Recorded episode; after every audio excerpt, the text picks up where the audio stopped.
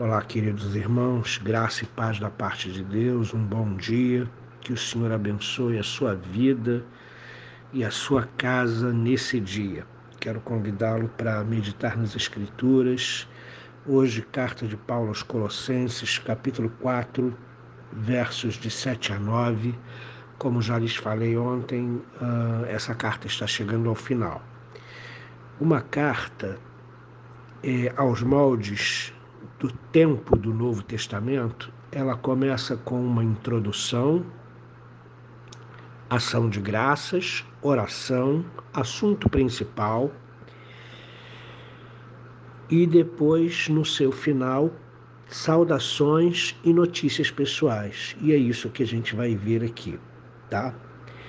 Vamos ver então, Colossenses 4, de 7 a 9, diz assim: Quanto à minha situação, Tíquico, irmão amado e fiel ministro, e conservo no Senhor, de tudo vos informará.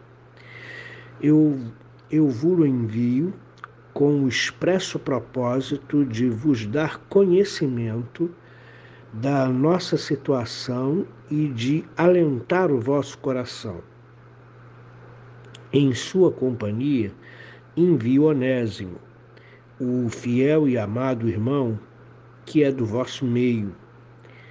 Eles vos farão saber tudo o que ocorre por aqui.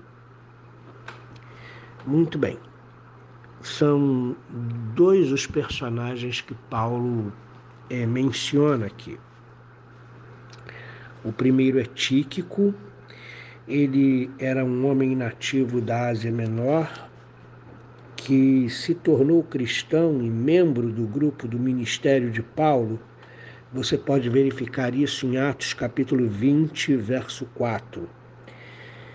Ele vai levar esta carta eh, aos Colossenses, como também leva a carta aos Efésios e a carta a Filemão Efésios capítulo 6, verso 21 e 22, você pode verificar isso.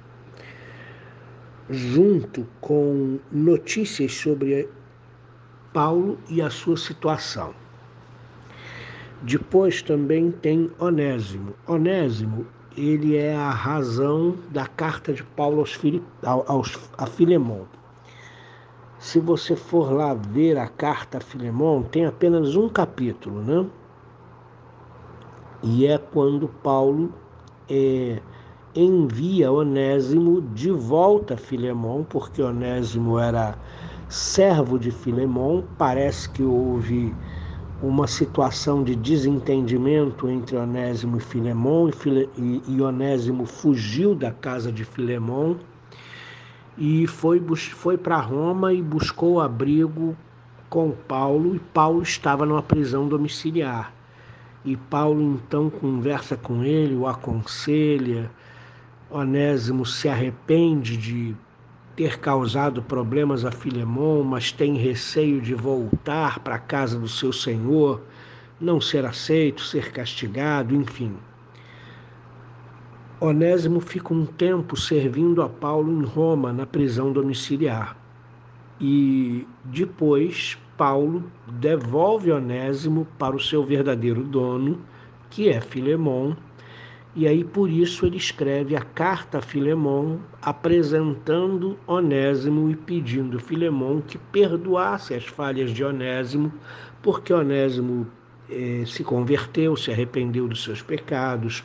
Onésimo tem sido eh, um grande ajudador para Paulo, e ele vai falar tudo isso na carta de Filemão. Então são esses dois personagens que Paulo manda para entregar a carta. Né? É, nós poderíamos dizer que Tíquico e Onésimo são os carteiros de Paulo. E você observa que há uma preocupação dos colossenses com relação à situação de Paulo na prisão. Paulo, ele, quando está em Cesareia, ele apela a César, ele apela a Roma.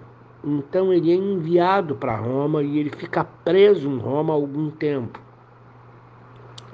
Os irmãos de Colosso, que têm muito, muito, muita simpatia, muito amor por Paulo, eles querem saber o que, que, está acontecendo, eles querem saber em qual ponto está esse processo, eles querem saber como Paulo está nesse tempo de prisão, se ele tem sido bem tratado.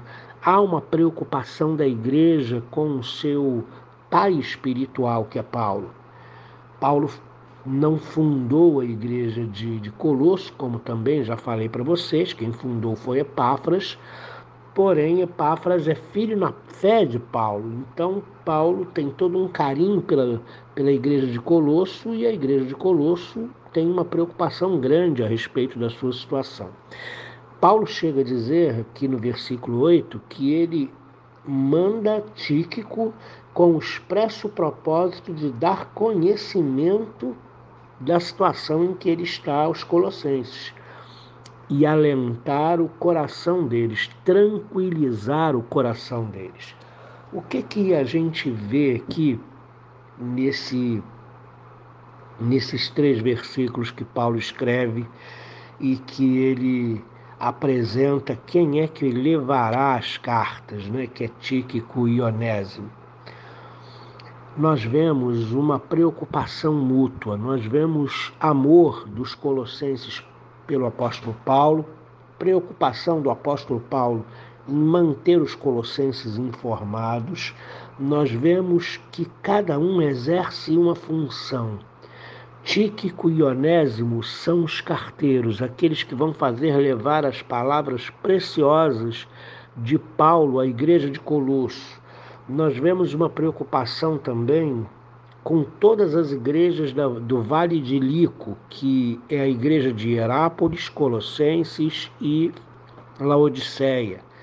Porque amanhã nós vamos ver que Paulo recomenda que quando a carta que ele está mandando for lida em Colosso, que ela também seja lida em Laodiceia e Hierápolis nós vemos um, cada um exercendo a sua função, nós vemos cada um fazendo o seu trabalho, cada um no seu é, é, ponto de trabalho. Alguns ajudaram Paulo a escrever a carta, outros ajudam Paulo a enviar a carta, a fazer a carta chegar aos seus destinatários.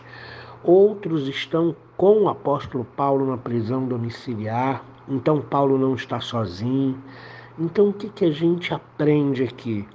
A gente aprende que a igreja, na igreja, cada um tem a sua função. Alguns vão ajudar a escrever a carta, outros vão ajudar o apóstolo Paulo, outros vão fazer com que a carta chegue ao seu destinatário, exatamente como na igreja. Existem pessoas que estão na igreja, que participam do louvor, do ministério da intercessão, que participam do, das obras sociais da igreja, que participam do ensino da escola dominical, cada um exercendo a sua função. E eu pergunto a você: você sabe qual é o seu lugar na igreja do Senhor? Você sabe qual é o seu lugar no reino de Deus? Ah, você não frequenta a igreja? Você não tem compromisso com nenhuma igreja, então você está errado.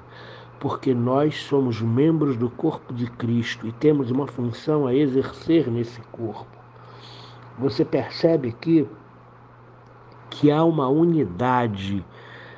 Ninguém está sozinho, as tribulações existem. Paulo está preso, a igreja de Colosso está preocupada, mas todos estão contribuindo para que tudo seja resolvido, para que o coração dos colossenses seja alentado, para que é, o apóstolo Paulo fique bem na sua prisão, seja bem cuidado. Então, queridos, isso é igreja. Igreja é assim. Ninguém está sozinho, todos contribuem, todos trabalham, cada um exerce o seu ofício. E eu quero exortar você a estar na igreja não assentado no banco, mas estar na igreja ajudando, contribuindo, trabalhando, dando o seu melhor para o reino de Deus, porque o nosso Deus é bom, porque o nosso Deus merece todo o nosso zelo, todo o nosso cuidado.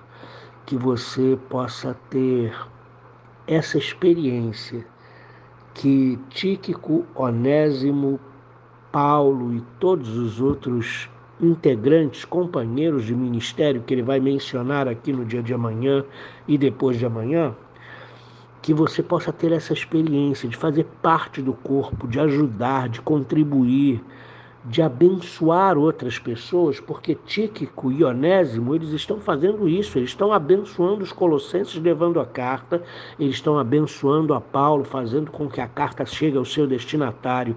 E eu pergunto para você, o que é que eu e você estamos fazendo no corpo de Cristo? Estamos edificando, abençoando outros, estamos servindo, estamos ajudando, estamos contribuindo para que o reino de Deus se expanda? Deus abençoe sua vida. Querido Senhor, nos ajuda a entender o que é a igreja.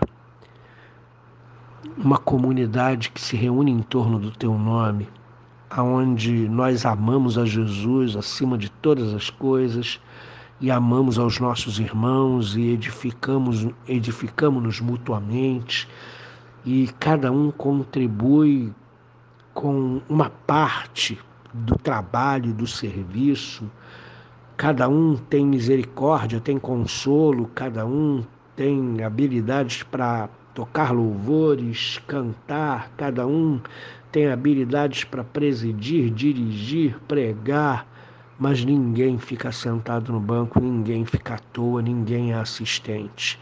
Nos ajuda, Deus querido, a entender que a igreja somos nós e que nós exercemos ou precisamos exercer o nosso papel na igreja de acordo com aquilo que o Senhor tem nos abençoado. Em nome de Jesus. Amém.